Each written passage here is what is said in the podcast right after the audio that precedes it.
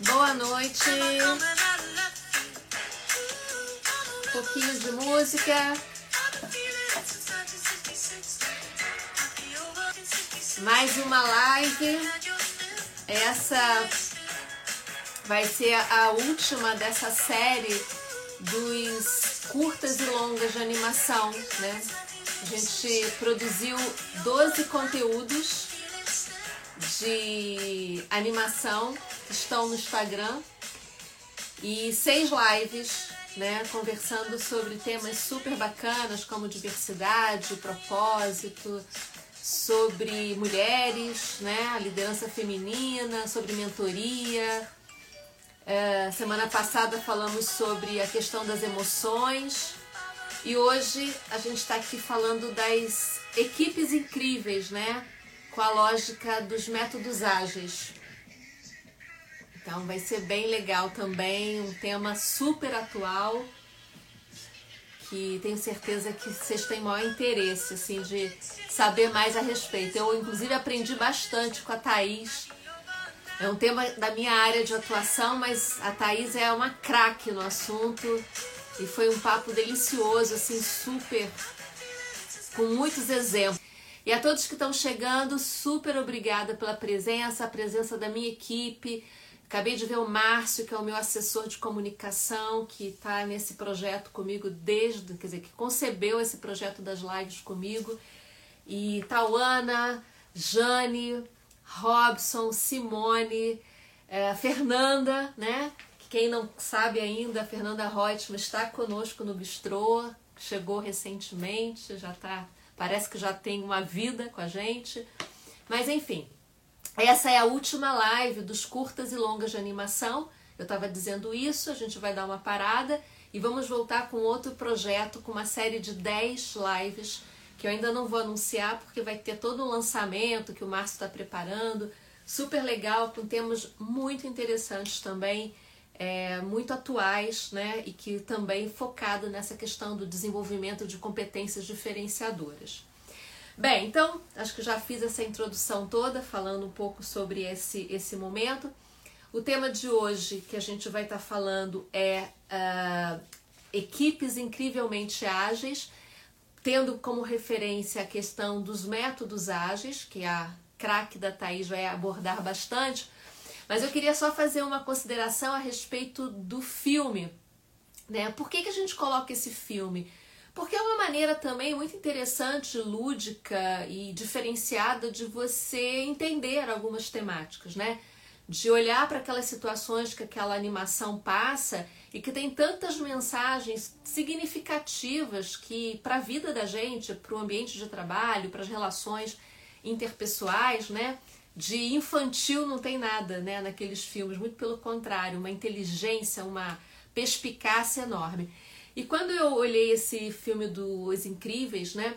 É, é, que fala dos superpoderes, né? Eu acho isso muito interessante. A gente fica imaginando super-humanos ou super-heróis, mas na verdade a gente está falando de pessoas que estão ali no seu dia a dia com os seus desafios, né? Eu fiz essa analogia, né? O que, que seriam essas, essas equipes hoje superpoderosas? O que, que são as equipes de alta performance, né? Quais são os seus superpoderes, né?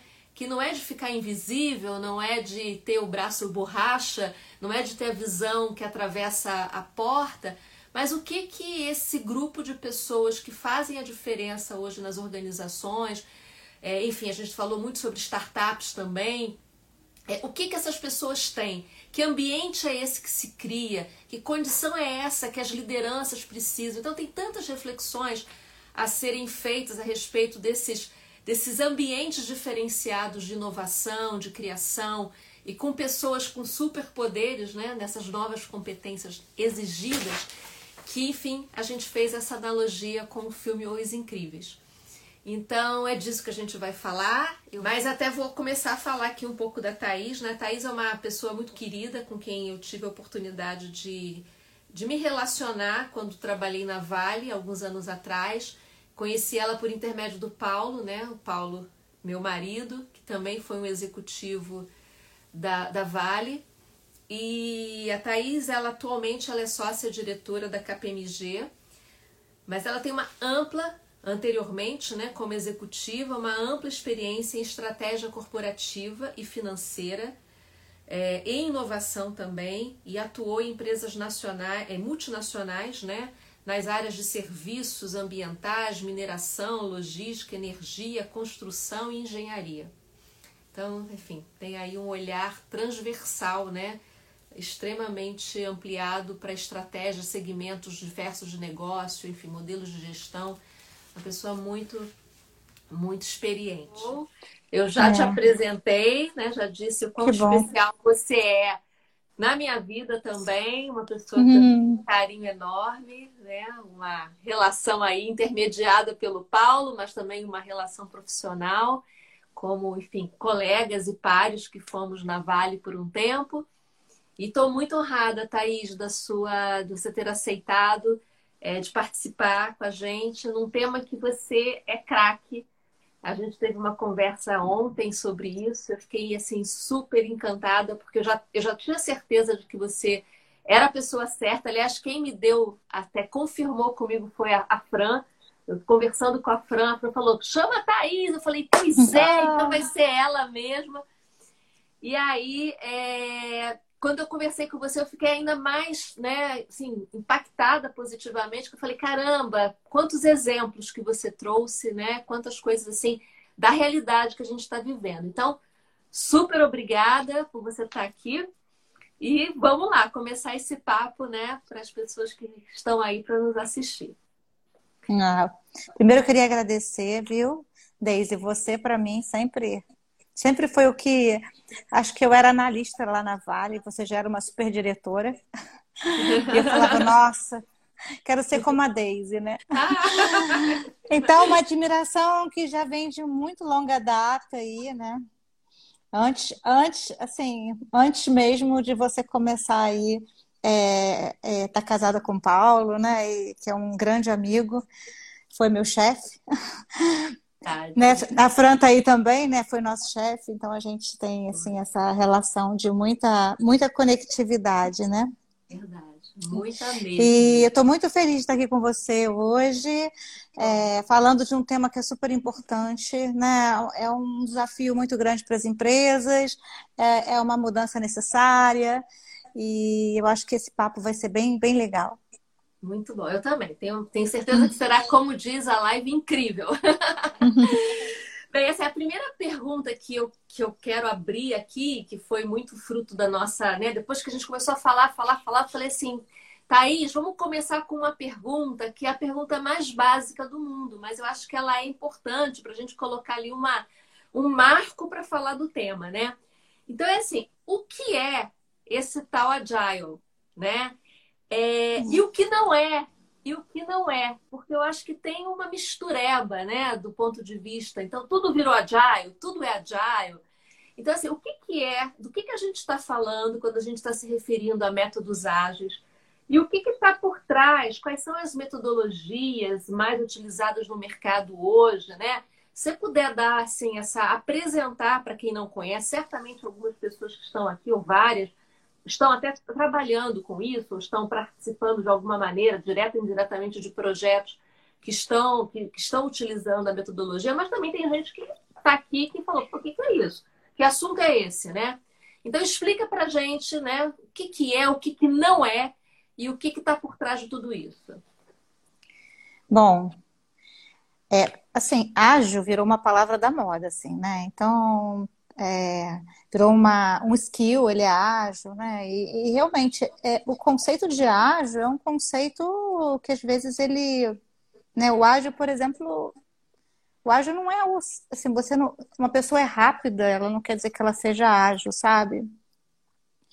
O ágil, ele vem é, é, ele vem de uma necessidade, né? Ele veio junto com esses conceitos, por exemplo, dessas empresas que, que trabalham muito com inovação e buscavam modelos é, mais colaborativos, né? É, mais flexíveis é, para trabalhar, né? Aí surgiram os squads, né?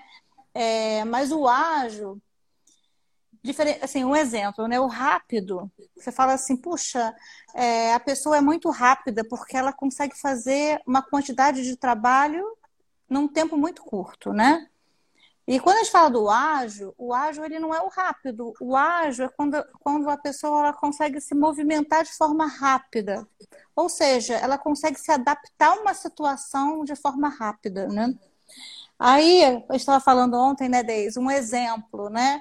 É, eu tenho, vamos supor que a pessoa tem uma quantidade de trabalhos para fazer, que é intensa, que é desafiadora, é, e ela consegue fazer aquele trabalho muito rápido, né? E aí ela entrega aquele trabalho. Só que ela não percebeu durante o processo que aquele trabalho tem um baixíssimo valor agregado, né?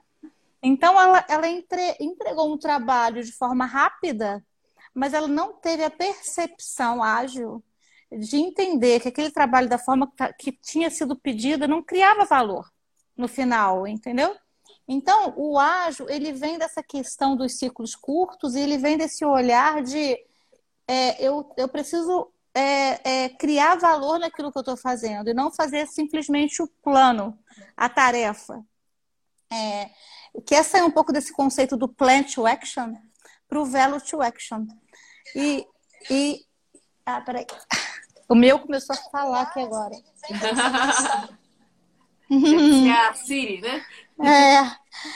E aí é, tem essa, essa questão que é bem interessante, que é quando a gente fala do, do, do, do ágil aí, né, e é dessa adaptabilidade, né, desse, desse olhar do, do, velo, do, do velo to action, é, é, essa, esse é o grande skill que a gente busca hoje, né? E não, e não só o rápido. É claro que é ótimo quando a pessoa ela tem a rapidez para desempenhar, porém ela tem a agilidade de se adaptar caso ela precise no meio do caminho, tá? Perfeito. Fala pra gente assim, porque por trás disso tem algumas metodologias que são é. É, é, é usadas. Diga algumas, só para que as pessoas também possam. Bom, é, é, bem interessante. Eu trabalho com estratégia, né? Hoje eu sou consultora de estratégia, trabalhei a vida inteira com estratégia, né? Desde, desde, desde a época da Vale, a gente já trabalhava com novos negócios e e hoje, né, no meu, na minha, no meu trabalho, onde eu sou consultora, né, eu fui executiva de estratégia também, e eu percebi o seguinte: é, os modelos, para a gente, assim, você implementar uma estratégia de negócio, ela é muito complicada. Você faz lá um bonito plano, né? E aí você traz. Como é que você vai fazer isso acontecer? No, né? Você quer transformar uma empresa, você quer crescer aceleradamente, você quer repensar o um modelo de negócio portfólio de produtos e tal. Aí, o que, que, o que, que tem hoje? Né? Eu comecei a olhar o ágil por esse conceito de negócios, tá? Não pelo conceito da tecnologia, né? Porque você tem o ágil muito ligado a desenvolvimento de software, tá?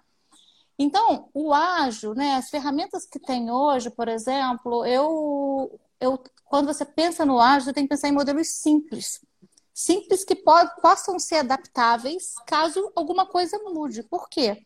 Porque hoje em dia não existe mais a bola de prata, né? Então você, você quando você vai fazer uma estratégia, você terminou um plano estratégico depois de três meses já está velho.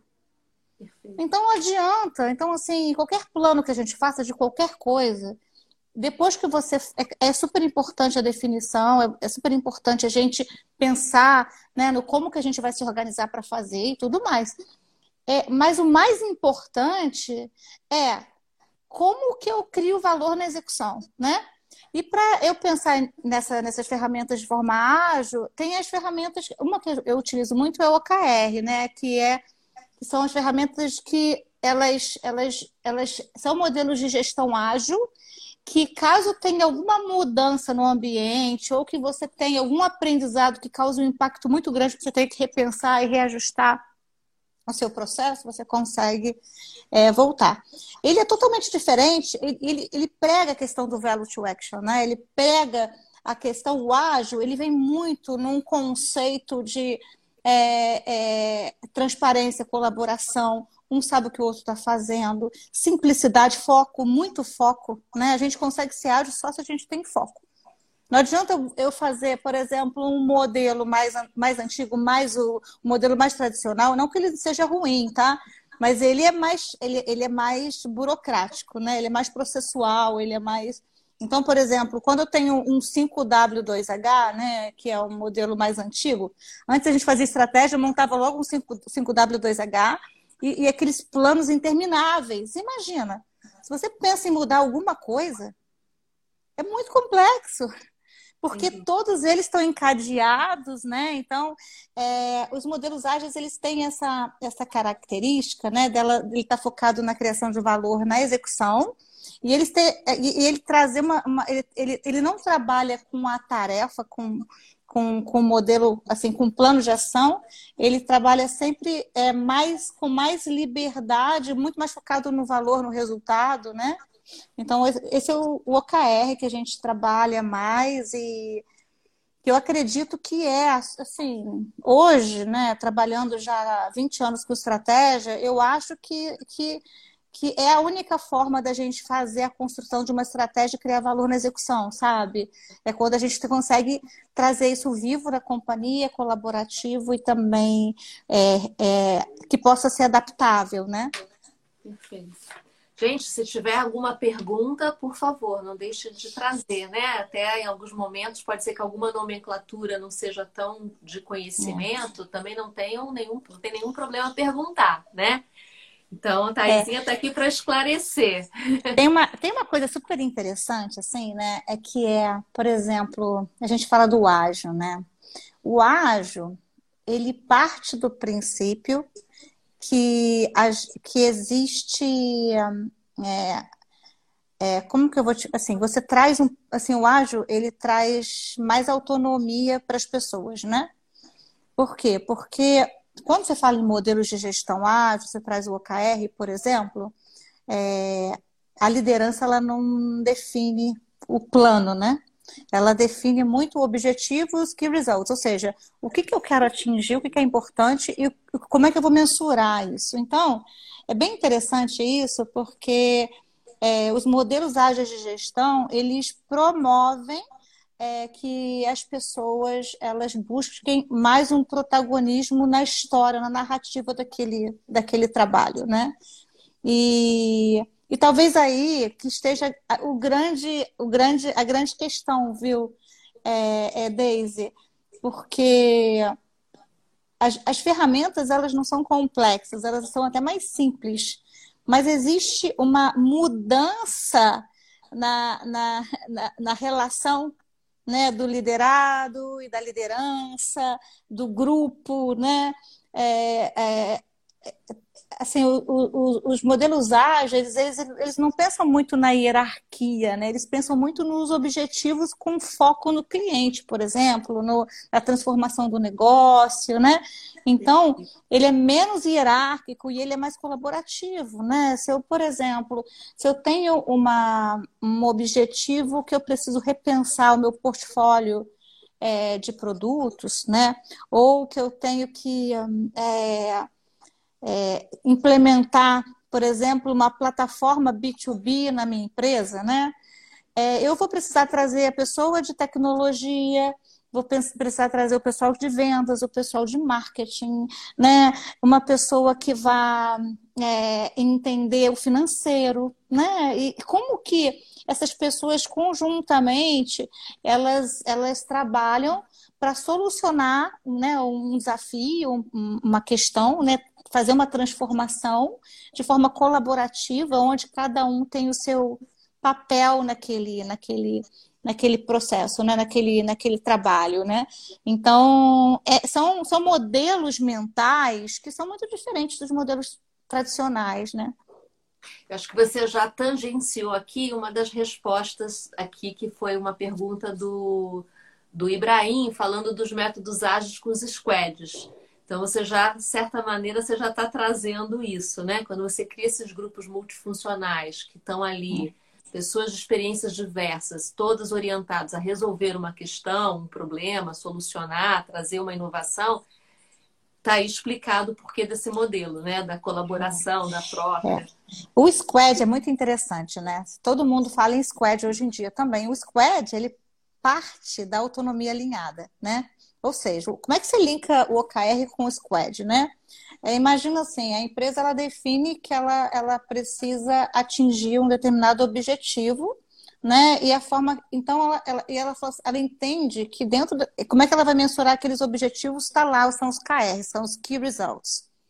E aí ela chega e fala, tá bom, aqui merece um squad. Então, por que, que merece um squad? Porque é um, um problema de negócio que eu preciso de várias é, várias competências para solucionar aquele problema. Esse é um conceito de squad.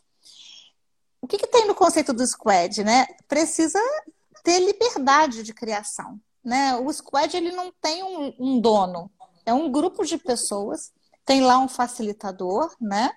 Mas ele não tem, não assim, é, é, um poder muito compartilhado, né? Então ele parte, o squad é um grupo dedicado, né, fisicamente juntos ou virtualmente juntos, mas eles estão dedicados para solucionar aquele problema, que eles têm total autonomia alinhada a um objetivo comum, da, né, acordado com a liderança, para resolver um problema. Então a decisão está naquele grupo ali, né? E, e aí você trabalha o protagonismo, trabalha a questão da escuta, a questão da, da, da, né, da, da autonomia e tudo mais. Então, e, os squads estão totalmente alinhados, mas é um modelo super difícil de implementar. Porque se a gente está muito acostumado com os modelos mais tradicionais, o waterfall, ou ter um líder dizendo o que você tem que fazer, muitas vezes é, implementar um squad é um desafio né, cultural muito grande. Entendi. Aliás, isso até tem a ver com a pergunta da Giovana e com uma pergunta que eu também tinha elaborado uhum. aqui, que fala da cultura, né? De como mudar uma cultura de uma empresa para o ágil. E a gente tinha conversado sobre isso, né? Uhum. E a gente falou assim, quer dizer, é, será que é um modismo isso? Será que de fato todas as empresas precisam é, é, migrar para o ágil? Será que todas as empresas conseguem aplicar esse modelo, né? E aí a gente falou muito sobre a questão de modelos de negócio, na maneira como a empresa se relaciona internamente com seus stakeholders também. A gente entrou nessa questão. Eu queria que você trouxesse a sua visão a respeito desses modelos de negócio. Você falou muito das empresas tradicionais, falou também sobre as startups. Queria que você trouxesse essa comparação e essa análise que você faz, que é riquíssima, e o do quanto que isso é viável, quanto que é possível as empresas virarem a chave.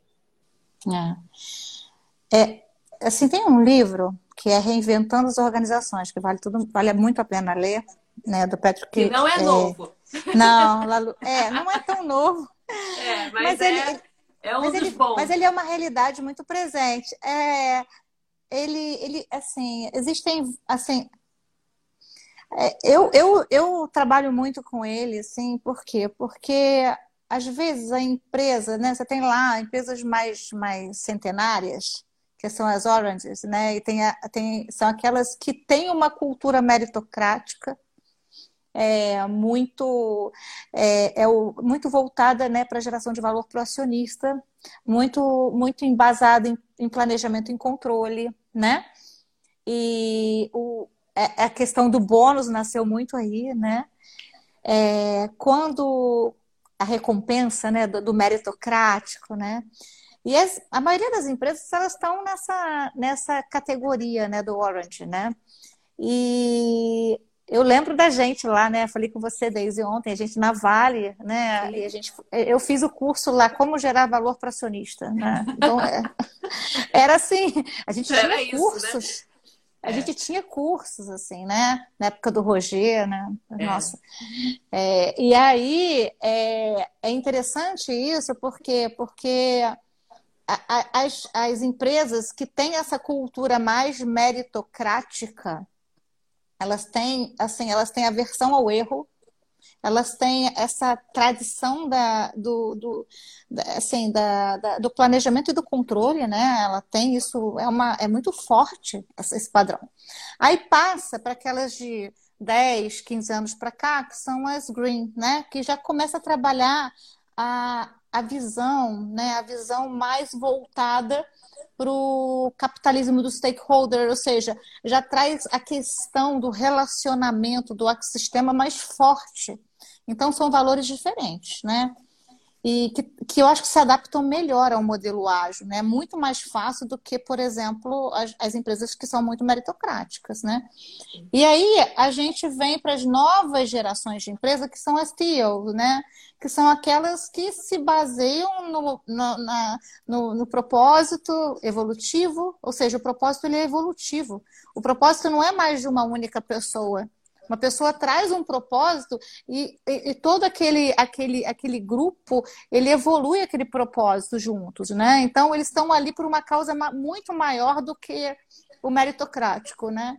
É, querem deixar um legado, querem viver uma experiência, então é, querem participar mais ativamente aí, né, da questão é, é, é do, do, ambiente em si, e eles são, eles têm mais essa questão da, da, da autonomia alinhada, que é eu tenho mais autogestão.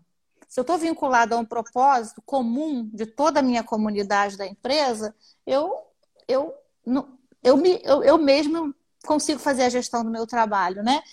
Essas empresas, quando a gente fala das startups, as startups estão nascendo muito nessa cultura, né? Onde a hierarquia ela não tem tanto valor, né? Onde as decisões elas são, elas são coletivas, né?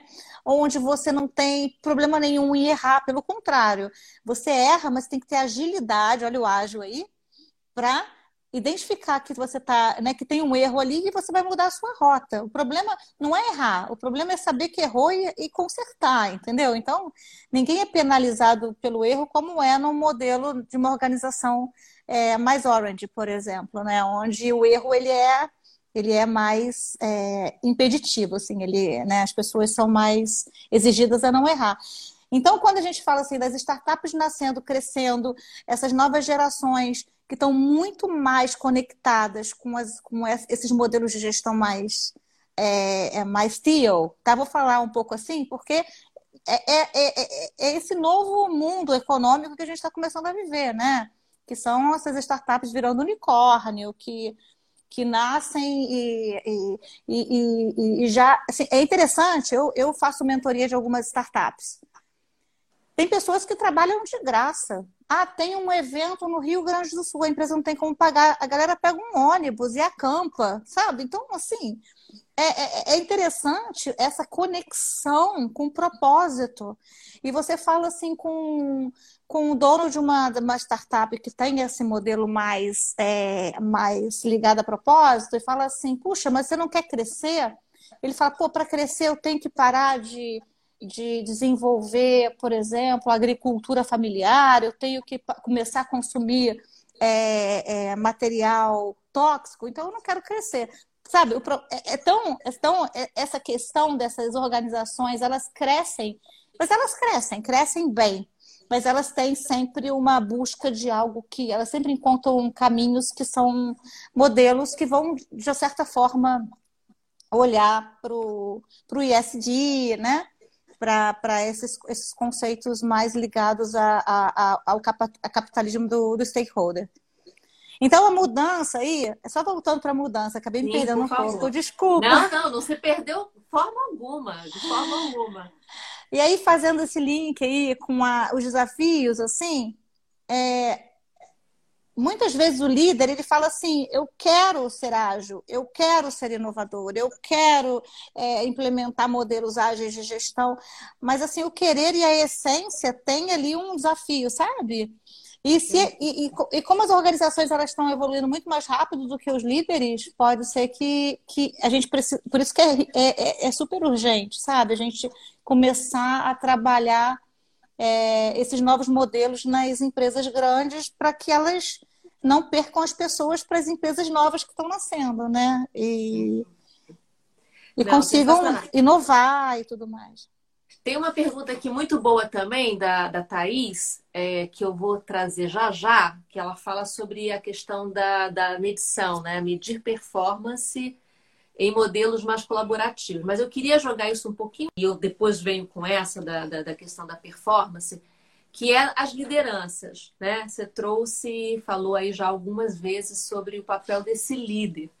E eu acho que é um lugar da gente, de fato, eu que trabalho com desenvolvimento de lideranças, percebo, assim, é, ainda uma necessidade de grande avanço nesse mindset, né? Esse mindset que ainda é muito, especialmente nas empresas mais tradicionais, do comando e controle. Ainda é uma dificuldade uhum. enorme de delegar, imagina de colaborar, imagina de dar autonomia, né? Se eles têm dificuldade de delegar, dar autonomia, deixar que grupos autogerenciáveis, enfim, é, é um passo, é, uma, é um salto muito grande, né? Mas eu queria que você explorasse um pouquinho mais a questão dessas lideranças, né? Quando a gente está falando de líderes que trabalham dentro desse modelo, é, quais são as bases que você entende dessa gestão, né? E que perfil é esse? Porque eu acho que assim, ah, Deise, isso é, isso, é, isso é muito subjetivo. Hum, pode até ser, mas assim, na sua experiência, o que, que você tem visto, né? É, de que forma que esses líderes contribuem? Qual é o posicionamento desses líderes? Em que, que eles estão investindo que competências eles têm, de fato, brincando aqui com o filme, que superpoderes que eles têm para poder lidar com esse ambiente de autonomia, de mudança, de erro, né? Acho que seria legal você trazer é. isso. Acho que assim, hoje é Hoje, cada vez mais, com essa, assim, hoje as empresas que vão sobreviver são aquelas que se adaptarem mais rápido, né? E que se transformarem, se adaptarem. Quando a gente pensa na liderança, a, hoje a liderança, ela, ela trabalhar essa questão da adaptabilidade é muito importante, a escuta, né? Porque os sinais, assim, os sinais da, da, mudança, é, elas estão em toda parte. E, e muito no colaborador, sabe? Muito no, na pessoa que está lá na base da pirâmide, muitas vezes, né? Então, a liderança, hoje em dia, ela, o que eu vejo, assim, dentro de um conceito, né, de transformação de mindset, né? É, o grande desafio é, é desapegar do poder, né? Porque nos modelos mais flexíveis e mais adaptáveis, né? É, não são mais tão hierárquicos, então é, existe uma liberdade, existe uma liberdade de, de troca, né, de compartilhamento, de escuta, que é muito importante, é, incentivar o protagonismo, incentivar a inovação, né? É, é, e tudo isso é uma transformação de essência, né? Não é assim, ah, quero ser, agora eu quero, quero ter Exato. uma equipe inovadora. Assim, não é basta querer ter uma equipe inovadora. Se, se o líder ele não tem, se ele tem aversão ao erro e ele quer ter uma equipe inovadora, ele assim não vai, não vai rolar, sabe? Então, é, é eu acho que o grande desafio das lideranças né? E a maioria das lideranças das empresas mais maduras são lideranças de gerações diferentes da, da nova, né? Da, do, das, dos profissionais que estão entrando agora, né? do pessoal que é mais, mais ligada, conectada a propósito, né? E tal. É, o grande desafio é esse, é, é, é, como ele criar, construir um ambiente, né, com seus colaboradores de mais colaboração, de mais transparência, tem um exemplo muito bom. Eu fui fazer um trabalho de estratégia para uma empresa e, ah, vamos colocar o ágil, vamos colocar o ágil. E aí, e, e, assim, eu já falo o seguinte: a gente vai trabalhar com modelos ágeis, né? E o modelo ágil ele traz uma proposta, traz o pessoal de, de, de RH para próximo da gente, porque a ideia é que a gente faça uma, uma repense os modelos de gestão e tal. E aí a gente fez todo um trabalho, foi implementar o modelo ágil na execução, e ele falou assim: tá bom, mas a estratégia só quem vê esse grupo aqui. Então, você tem como criar na plataforma uma parte que só a gente vê e outra que todo mundo vê. Já, já perdeu, já perdeu o conceito. Você não está entendendo, né? já perdeu o conceito, porque se você, se você, quando você fala assim, ah, transparência, colaboração, né, como, é, como que eu incentivo o protagonismo da, do, né, de todo o grupo, é, e, e, e, que as estratégias, elas não são waterfall, elas, elas surgem dos times, né? E eu escuto e adapto. Então, tem assim, é uma mudança muito grande, muito grande. Até pra gente, Deise, assim, eu, eu implemento ágil, mas até para mim, às vezes, assim, eu que sempre fui muito. Paulo me conhece muito bem, assim, eu sempre tive dificuldade de fazer um trabalho que não fosse o melhor trabalho, né? E de repente a gente tem que a gente tem que se arriscar mais, aquele aquele termo do skin game, sabe? A gente tem que colocar tem que tem que, só que assim não adianta eu falar legal, eu vou lá, eu vou eu vou, ser, vou ter ousadia, eu vou inovar e o meu chefe vir Exato. com poda, com, né? Corta. com a poda. É isso. Esse, esse, essas são as qualidades aí que um líder precisa trabalhar. E o, eu vejo assim, pessoal, as equipes de RH cada vez mais importantes nesse processo, né? Porque Agora a pergunta do, do, da performance que foi feita. É, essa é né? legal, da Thaís, né? Que é como medir performance individual em modelos colaborativos. Pois é. O ágil, quando a gente fala em OKR, o OKR ele não está atrelado a bônus, né? A, a, ideia é que ele não esteja. Porque o que, o que, que os modelos ágeis de gestão eles falam, né? Que se eu estou medindo, se, eu, se, se eu, eu, eu, desafio a pessoa para ela dar o, o melhor dela, né? E aí só que eu falo o seguinte, eu quero que você se desafie ao extremo, eu quero que eu quero que você coloque uma meta moonshot aqui, né? Mas aí o cara vai atrelar lá a remuneração dele variável a uma meta moonshot, ele não vai, entendeu? Ele vai colocar uma meta é, que ele consiga atingir. Por quê? Porque então existe aí, aí existem os modelos híbridos, né? Já existem alguns modelos onde você consegue trabalhar, né? O que, que acontece, né? O modelo é, o OKR, por exemplo, é, como que a gente tem trabalhado com isso? A gente, a gente tem, a gente tem OKRs que são mais ligados ao negócio, que aí tem, tem resultados que são são atingíveis, é, a gente desafia, mas dentro, de, dentro do, do, do, ambiente que ele entende, né? É um desafio que ele. Então, por exemplo, ampliar a capilaridade de venda. Não é algo, né? Mas transformar o negócio, isso é uma coisa que ele, às vezes, ele fala, puxa, como é que eu vou chegar, gerar. É, é, por exemplo, criar um novo negócio com uma plataforma. Uma coisa que ele nunca fez, não sabe o que vai, como é que vai ser aquilo, mas ele precisa digitalizar, repensar o portfólio de produtos. Então, são, são mais. É, são, mais, são desafios mais aspiracionais, mais transformacionais, né? E tem aqueles que estão dentro do, do core ali, tá? Esses, quando a gente trabalha modelos ágeis, o ideal é que é, a parte mais de, de performance é, de, vinculada à remuneração, ela esteja dentro de desafios dentro mais do core e que você traga aí um percentual pequeno onde você desafie ele, mas não, assim, é, é, é talvez até os, os, os desafios mais moonshots, assim, você tire ele do bônus, sabe? Porque é ali, você traga um outro tipo de incentivo é, individual. Por exemplo, é, dá um, uma viagem, é, faz um, dá um curso, sabe? Faça alguma coisa que, que ele saiba que não está não tá dire, diretamente ligado lá à, à remuneração variável, né?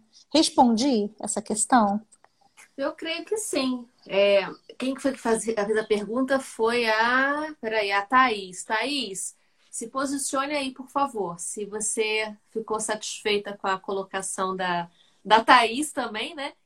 É, em relação ao seu ponto. Para mim, sim, para mim está bastante claro, né? Mas é legal a gente ter o feedback aí de quem levantou a questão. Tem uma outra perguntinha aqui, desculpa, mas acho que você já respondeu, que o Marcelo pergunta sobre o mindset do líder. A questão do ágil versus senso de urgência versus entrega rápida. De certa maneira, você falou é. sobre isso no início, né? Quando você fez a distinção é. o rápido e o ágil. É, o, o senso de urgência, assim, senso de urgência eu acho que todos nós temos que ter sempre, né? É, num conceito de, de entender risco-retorno, né? O, o senso de urgência está muito vinculado à percepção de risco-retorno ali, né? É, o ágil, a gente tem um termo agora também novo, que tá, tem um livro fantástico, que é o Antifrágil, né, que fala exatamente da questão da adaptabilidade e da agilidade de se adaptar a, a, a novos ambientes, né?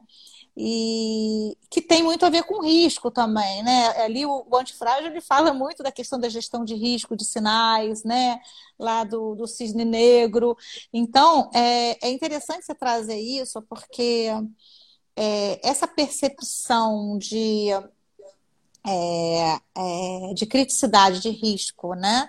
E, e ágil, é, muitas vezes ele vai estar numa liderança, né? Mas eu não sei se ele está lá na base. Lá na base eu não sei, sabe? Eu acho que ou você trabalha modelos mais. É, de, você incentiva mais o protagonismo, a autonomia dentro do ágil, ou você trabalha no, no modelo lá de, de definir tarefa e pedir, e pedir rapidez, sabe? Acho que é, é claro que são modelos muito distintos, né? Isso é um ponto interessante também, porque tem muita gente que não sabe trabalhar com ágil. Não é só o líder, é a pessoa que está lá na atividade. A nossa cultura, quer dizer, a cultura mais, mais tradicional, ela é muito guiada por atividade, por ação, né? Exato, o chefe falou que eu tenho que fazer, eu vou lá e faço. Se o chefe não falar, cara, eu não sei o que vou fazer. Eu não sei, eu não, eu não tenho essa. Então, assim, é, é legal isso, porque o líder, e, e, e, e aí, para o grupo de. É, é, o líder, ele, ele precisa saber ler as equipes e saber também. Porque tem, vão, vão ter pessoas que elas vão ser mais voltadas para a entrega rápida ali. Ela é boa naquilo, ela, ela, ela não está muito no mundo criativo, né? Assim, e já tem, é claro que você incentiva um pouco aqui, mas acho que essa leitura. E tem um ponto interessante que é o mindset mesmo, né? A empresa resolveu que quer ter um mindset, que quer, quer, quer, ser ágil. A primeira coisa que ela tem que é, entender é o que, que é ágil para ela, né? Exato, exatamente. É... Exato. E aí você tem assim, qual é o mindset que eu quero para minha empresa, né? E aí, ah, tudo bem. É, porque você pode até ter um modelo mais híbrido, né? E, e dependendo dos grupos, você trabalha um pouco mais o ágil em alguns grupos, outros. Lá na tesouraria, eu quero que o cara seja ágil, eu quero que, ele, quero que a pessoa tenha um rigor de, de, né, de criticidade e rapidez.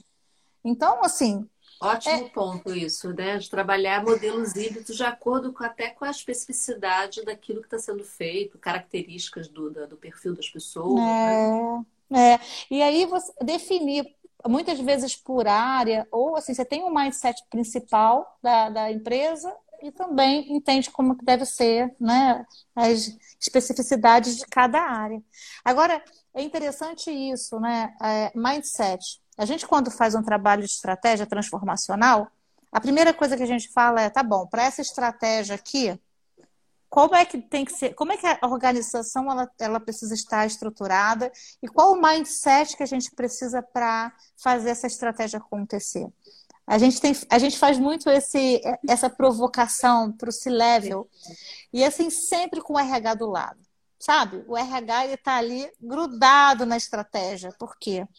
Porque às vezes a gente, a gente que é uma estratégia muito transformacional, mas a gente, a gente tem uma estrutura muito hierarquizada, a gente tem uma cultura que, que, que, que, que, que não é, né, que, não, que, que é muito controladora, né, muito autocrática e tudo mais. Então, vale esse olhar do RH junto desse, desse olhar mais estratégico, né, Daisy, para falar assim, cara, para é, para essa estratégia, para essa transformação acontecer, qual o mindset que eu preciso, como que está a situação hoje da minha empresa, depois que eu entendo qual o mindset, né, dentro do que eu preciso, que é o que eu gostaria, desejável, é, junto com um grupo de executivos, como é que está a minha empresa com relação a isso? Porque não adianta também, você vai lá e fala, puxa, eu quero um mindset é o protagonismo, é o empreendedorismo, é o skin the game, é o cara ousar, é o skin the game. É, você vai trabalhando várias questões ali, e aí você olha para a tua organização e fala, puxa, 10% da minha organização tem esse perfil. Aí sabe, é, é, é, é, um, é um trabalho que aí não, não tem nem os incríveis aí, sabe, David? Porque porque ou, ou você tem que fazer um plano gradual, ou talvez tenha que trazer pessoas do mercado para ir começando a fazer uma transformação daquela, daque, daquela, daquela cultura, né? É... Eu já estava num trabalho, num projeto, né? Evidentemente que eu não vou citar aqui nomes e tal, mas a gente estava falando exatamente sobre uma das alavancas para poder fazer uma transformação é a diversidade, né?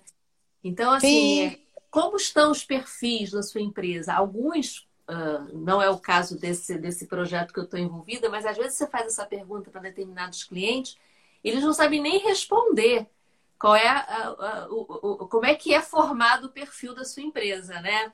E, e, é importante que não apenas saiba como é esse skill, quais são os perfis que estão ali mais dominantes, mais presentes, como ter uma abertura de diversificação, né? E eu não estou falando só por questões de inclusão e diversidade, não que já é uma excelente causa, é uma pauta que tem que se colocar na agenda, mas também por isso, por inovação, por, por, por visões diferentes, por, por experiências diferentes, né?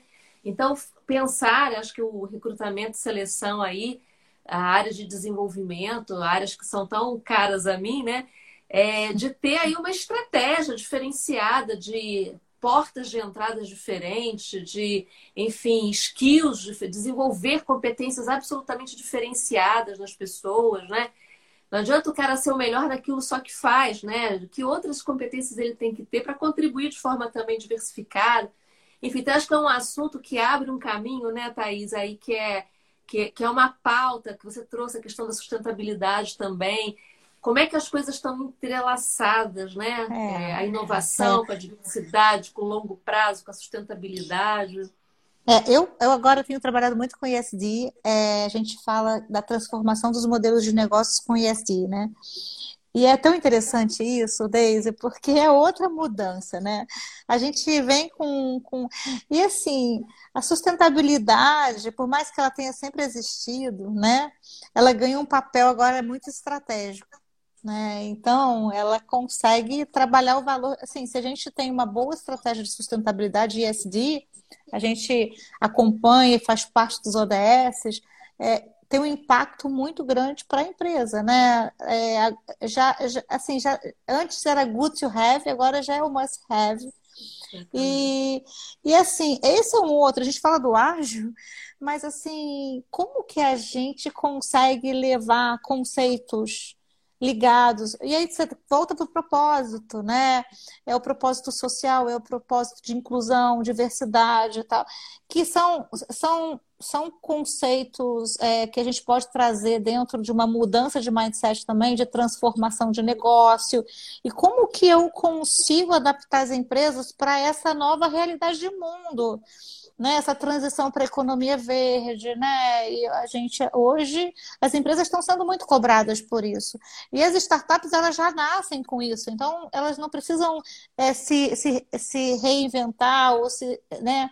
Elas, elas já, já nascem. Então, é no DNA, né? Já vem no é, DNA. Então, assim, vem, eu acho que vem esse desafio.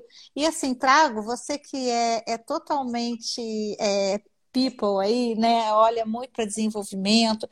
O RH, ele ele é estratégico. Assim, é, eu falo isso, é tão interessante, né? Porque a gente acha que o estrategista é estratégico. O CEO é estratégico. O diretor de marketing é estratégico. Não, sabe? A gente, a gente, o RH, ele é, ele, ele, ele, ele, ele até é interessante porque as pessoas do RH né, tem o RH mais operacional, ligado à folha, sindicato e tal, e aí, para mim, está é, tá dentro daquela linha de que é, tem muitas políticas, muitas regras, né, e tal. Mas, assim, eu estou olhando para o RH mais estratégico, tá? Ou para a sustentabilidade mais estratégica. É, é, esse papel é, é, de vocês, sabe? É, quando a gente é, quem faz as coisas acontecer, quem faz uma estratégia acontecer, quem faz uma mudança é, é, de mindset para o ISD dentro de uma empresa são as pessoas. Então, são as pessoas. Então, se a gente não tem, se, se a gente não tem essa posição da sustentabilidade, do RH mais estratégico, mais lá do lado do, da, da, alta direção, é, ali, sabe, suportando e observando, né? Eu brinquei com a Daisy ontem, falei, olha, se eu fosse CEO de uma empresa, eu ia estar tá, tá com o RH do lado, de, assim, do meu lado, porque é, eu estou comunicando e tem alguém que tem uma percepção muito boa de, de, de escutar e entender se, se aquela comunicação ela está ela está gerando vibração, né, para a equipe, né? As pessoas estão engajadas com aquilo e tal. Então, eu fiz outro dia, dei uma aula de ISD, né, para é, estratégia, é, é, é assim, sustentabilidade dentro do, do, olhar de novos negócios, de, de estratégia de negócios. E eu falei, gente, já está aqui, ó né? Você já, o ISD já faz, já, já, já cria valor para a empresa. Então, vamos trazer, vamos sair do processo, sabe? E vamos começar a olhar para valor de negócio, vamos assim, olhando o capitalismo do stakeholder, né? Olhando aí os impactos que é, é, mais é, os ganhos. Teve um exemplo, Braskem. Braskem. Braskem eu até trouxe, assim, achei super interessante esse case, né? Tem o plástico verde da Braskem. Eu participei do projeto lá atrás, quando era da Vale. Eu participei do projeto do plástico verde. Começou com, com um, um, um engenheiro, né, Roberto, que ele começou aquela fábrica lá em Camaçari. Era um projeto de investimento relativo, mas era uma coisinha pequena, né?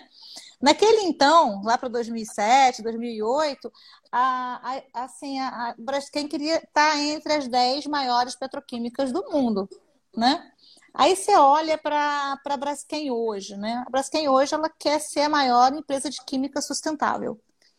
Então, assim, é, olha que interessante. Só que assim, ela foi super, super, ela começou lá atrás, né? A Braskem, ela, ela, ela, ela teve aí uma equipe pequena, foi trabalhando novos conceitos de mindset, né? E, e, e, foi transformando uma cultura de uma empresa gigantesca que hoje não quer mais ser a maior. É, petroquímica, né, poluente, ela está ali dentro de um conceito e ela tem toda uma filosofia, né, de, de, de SD muito forte, né, então a gente tem vários cases e, e começa é super muito... Super legal, isso concretiza muito o que você está trazendo, acho que foi bem legal você trazer esse exemplo aí na fala, porque exatamente é, é uma é, é, isto é uma mudança de uhum. mindset uhum. que afeta a cultura organizacional, né? Que a gente está aqui muitas pessoas falando é, a questão da própria cultura. Até o Marcelo, Marcelo aqui um, falou aqui, Marcelo Peixoto, a cultura pode ser o maior obstáculo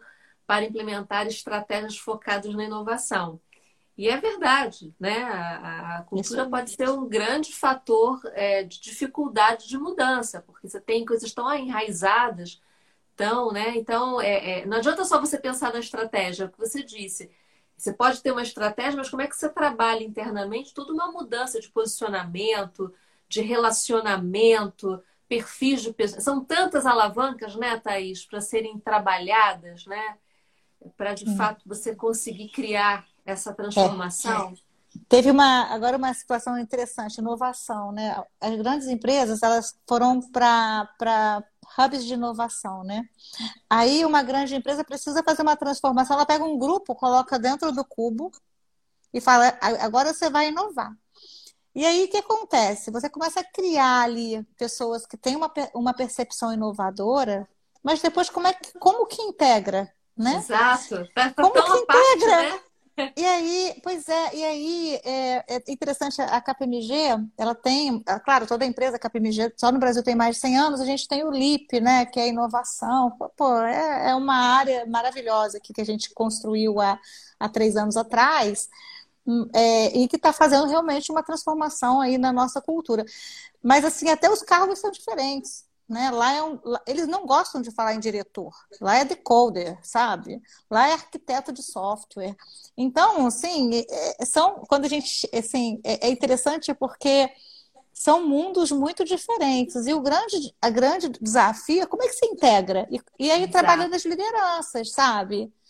É, é, trabalhando assim um pouco as lideranças para começar a integrar, né? Porque não adianta botar lá no Cubo, no Inova Bra, e deixar o grupo lá. Olha, minha empresa está inovando Tem um é grupo lá fazendo é um trabalho. É, exatamente, criar o grupo da inovação, né? O grupo da inovação, o grupo da sustentabilidade, o grupo e e aí, como é que as pessoas participam disso, né? Na verdade, não participam, né? Porque Continua não... hierárquico, né? Na verdade, na...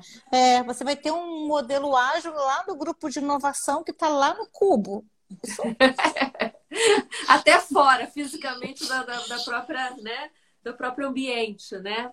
É. Thaís, a gente já está chegando aqui ao finalzinho. É, tem duas coisinhas aqui que eu acho que é importante trazer. Eu achei bem interessante a pergunta do, do Ibrahim, com uma uhum. pergunta final. Até eu já tinha preparado uma do RH, mas acho que você foi brilhante aí trazendo essa análise né, da, da, da importância do RH e o quanto que o RH tem que estar tá cadeira, né? Porque é uma cadeira de peso, né? Então, para de fato sentar, tem que saber fazer, inclusive, os enfrentamentos, né? Eu venho falando muito disso. O RH, para ser estratégico, tem que, tem que estar numa posição de enfrentamento também né, de questões que não são simples, né, e que de fato precisa ter coragem, precisa ter argumentos, precisa ter conceitos, precisa ter, enfim, né, uma visão sistêmica. Acho que foi bem legal a sua abordagem. E aí eu vou, então, é, buscar aqui na, na pergunta do Ibrahim, acho que as dicas, né? Acho que as dicas são sempre coisas bem-vindas. É, o Ibrahim, especialmente, está vivendo aí uma transição para uma posição em que ele vai estar tá liderando um projeto com esse, com esse formato, com essa abordagem. Que dicas que você traz aqui para o grupo que está nos assistindo, para quem está querendo conhecer mais desse mundo, se aprofundar, enfim. Você falou do livro, eu estou até com ele aqui. É um livro sensacional, é. gente. É, é, uma é esse é maravilhoso de tamanho, mas é, é como diz Thaís, né, quando ela falou para mim, Daisy, o ágil é necessário. Esse livro também é necessário, porque ele traz um, é. um outro olhar, né, uma outra perspectiva é, para o caos. Né? A gente sempre Pro se assusta caos. tanto né, frente às coisas que saem do controle, como essas coisas são transformadoras. Né? A, a, até e nos inspirando no momento que estamos vivendo de pandemia, que é um caos, mas o quanto de oportunidade, o quanto de transformação também traz para a gente. Então, eu assim super indico. A Thaís levantou esse livro aí como referência. É Já fica uma dica aí, né, Ibrahim? Referência. Mas que outras é, dicas essa, você essa é traz? Dica. A dica, assim, é o ágil está muito ligado à, à, à, agilidade de você fazer mudança de rota, né? A você, você entender se está criando valor. Então, é, valor né, dentro do processo, né? É, então, Embraer, eu acho que tem que olhar muito para fora, sabe? Olhar para tendências, mudanças de comportamento, ouvir a tua cadeia. Isso para você, você começar a trabalhar a sua escuta, né? Porque às vezes é, é, e, e, e, começar a perceber no seu dia a dia, no seu desafio aí, é, como que você vai criar valor para ele. Esquece o plano, sabe? Pega o plano, deixa ele de lado, lá, bota numa gaveta bem lá no fundo e fala como é que eu vou criar valor nesse projeto? Entendeu? O que, que eu quero atingir? Como é que eu mensuro? Esquece o plano. E aí, esse é um, esse é um exercício bem interessante de fazer. E assim, é, hoje, assim, tem. É, ah, quando a gente fala assim de, de ágil, né? O OKR, tem o John Doyer, que é outro livro fantástico, né? É, que foi quem trouxe o OKR na década de 70, ele foi um dos, um dos investidores do Google, e desde, desde então ele, ele implementou, então ele traz esse conceito ele faz essa, essa transformação, essa ruptura de conceitos, né? Dos modelos waterfall para os modelos ágeis de gestão, acho que vale. Vale você conhecer esse livro também. Tem vídeos dele, tem TED, sabe? E, é, tem empresas hoje é, no Brasil. É, eu, a KPMG é parceira da Coblu, que tem muito material sobre ágil, tá?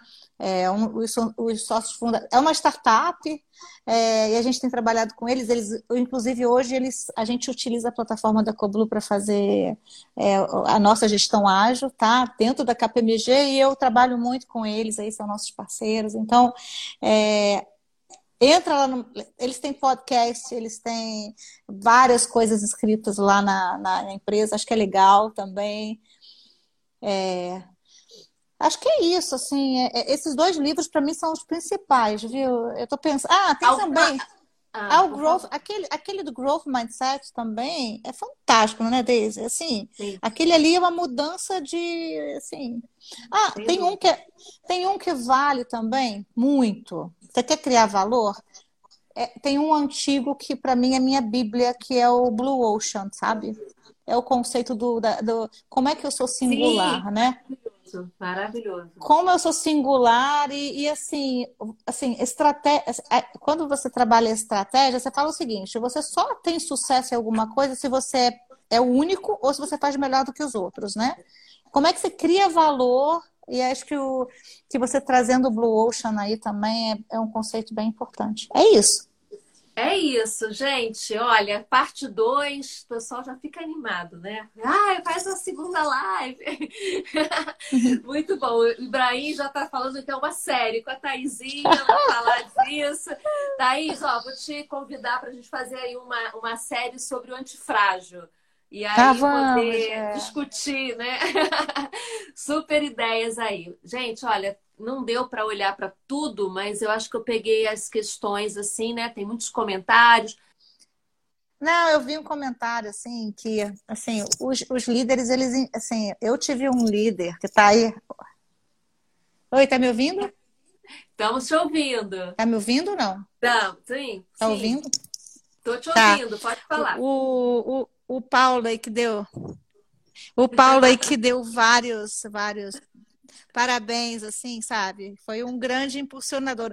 É, os líderes eles têm muito esse papel, né, de identificar quem são as pessoas que podem formar outros outros líderes, outras e tal. Então, só, só, só mandar um beijo para ele, porque. Eu sei. Você não ele, perde a chance. ele foi totalmente assim, tá aí, você quer ser skin game? Vai lá, sabe? Vai, vai para a África lá comandar equipes. Então, assim, o líder ele acreditar na tua equipe é muito importante também. Né, Fran? A Fran tá aí também, sabe o que, que é isso? Literalmente, né, Thaís? Te jogou lá a África mesmo, né? Vai! Querida, então, é, é... nada, querida. Não, por favor, conclua seu pensamento. Não, já, já terminei já. Já? Então, é, ó, é o fã-clube do Paulo. O Paulo tem um fã-clube, é Fran, é, é Taizinha. É... Gente, eu, eu, não posso deixar, eu conto isso para todo mundo, porque é tão significativo isso que o Paulo fala, que representa. Toda vez que eu olho para Thaís, eu lembro dessa metáfora que ele usa. Ele diz que ele, a primeira vez que ele conheceu Thaís, a Thaís era uma menininha. Vocês não estão vendo aí, mas a Thaís é pequenininha, baixinha. E que a Thais era aquela menininha na frente dele, com aquele olhinho brilhante, falando, etc e tal. E que ele olhou para ela falou: Nossa, que menina vivaz, menina assim toda. Só que ele não imaginava que por trás daquela menina tinha uma garota da Doriana. Aí eu falo, mas o que, que é, né? Quando ele me contou isso, o que, que é a garota da Doriana, Paulo? Primeiro desafio que eu falei para ela, quer? Ela, ela comeu, ela pegou aquilo de tal maneira que então é um pouco disso, né? Claro que você tem que ter líderes inspiradores e acho que as suas palavras trazem isso, mas é certa... isso aí. Mas certamente também tem esse protagonismo, esse desejo, essa ousadia que as pessoas precisam despertar dentro delas, né? Esse, essa, essa ambição é, do fazer, né? Essa, essa questão da própria autonomia, de buscar seus espaços, né? De não se colocar pequeno nas coisas, né? Então, eu acho que você tem muito isso. Você é gigante, você é, é gigante. É. E onde você está é certamente um lugar que a gente tinha certeza que você chegaria, como vai chegar muitos outros lugares ainda na sua carreira. Obrigada. Viu? A, olha, estou te defendendo lá, falando que a Fernanda Zado falou que é do seu fã-clube, viu? Eu também sou. Bem, não, não estamos falando de mim. Olha só, eu sempre termino, e eu não vou deixar de terminar aqui. Obrigada, querida Ana, Solange. Eu sempre termino com uma poesia, né? Acho que você já deve ter ouvido ah, aí alguma das lives. Uhum. Eu acho que é um momento assim de desligada, a gente dormir bem. Eu sempre leio uma poesia antes de dormir. Então eu trouxe uma que a princípio parece que não tem nada a ver com o que a gente falou, tá? Mas eu acho que tem muito a ver, porque a gente está falando de autonomia. E Paulo botou uma música altíssima aqui em casa agora. Estou aqui brigando com a música. A gente está falando de autonomia. E eu fui buscar um poema de um português, de um autor português chamado Ademar Ferreira dos Santos, que pode parecer ser até um pouco grosseiro no determinado, não por ser português, pelo amor de Deus, sem rótulos. Eu estou dizendo a forma é bem, bem assim, imperativa, mas eu achei muito interessante algumas frases que falam da gente ter um lugar, da gente ter as experiências, da gente não ter medo de errar, da gente estar apto a, a, a trilhar a vida da gente, da melhor, com a potência, né? Então, para mim, o poema passou isso. E eu vou ler para a gente poder encerrar. Ele fala assim: Não cobiço nem disputo os teus olhos. Não estou sequer à espera que me deixes ver através dos teus olhos. Nem sei tão pouco se quero ver o que vem e do modo como vêm os teus olhos. Nada do que possas ver me levará a ver e pensar contigo. Se eu não for capaz de aprender a ver pelos meus olhos e pensar comigo, não me digas como se caminha e por onde é o caminho. Deixa-me simplesmente acompanhar-te quando eu quiser. Se o caminho dos teus passos estiver iluminado pelas mais cintilantes estrelas que espreito às noites, e mesmo que tu percas e eu te perca, alugres na caminhada, certamente nos reencontraremos.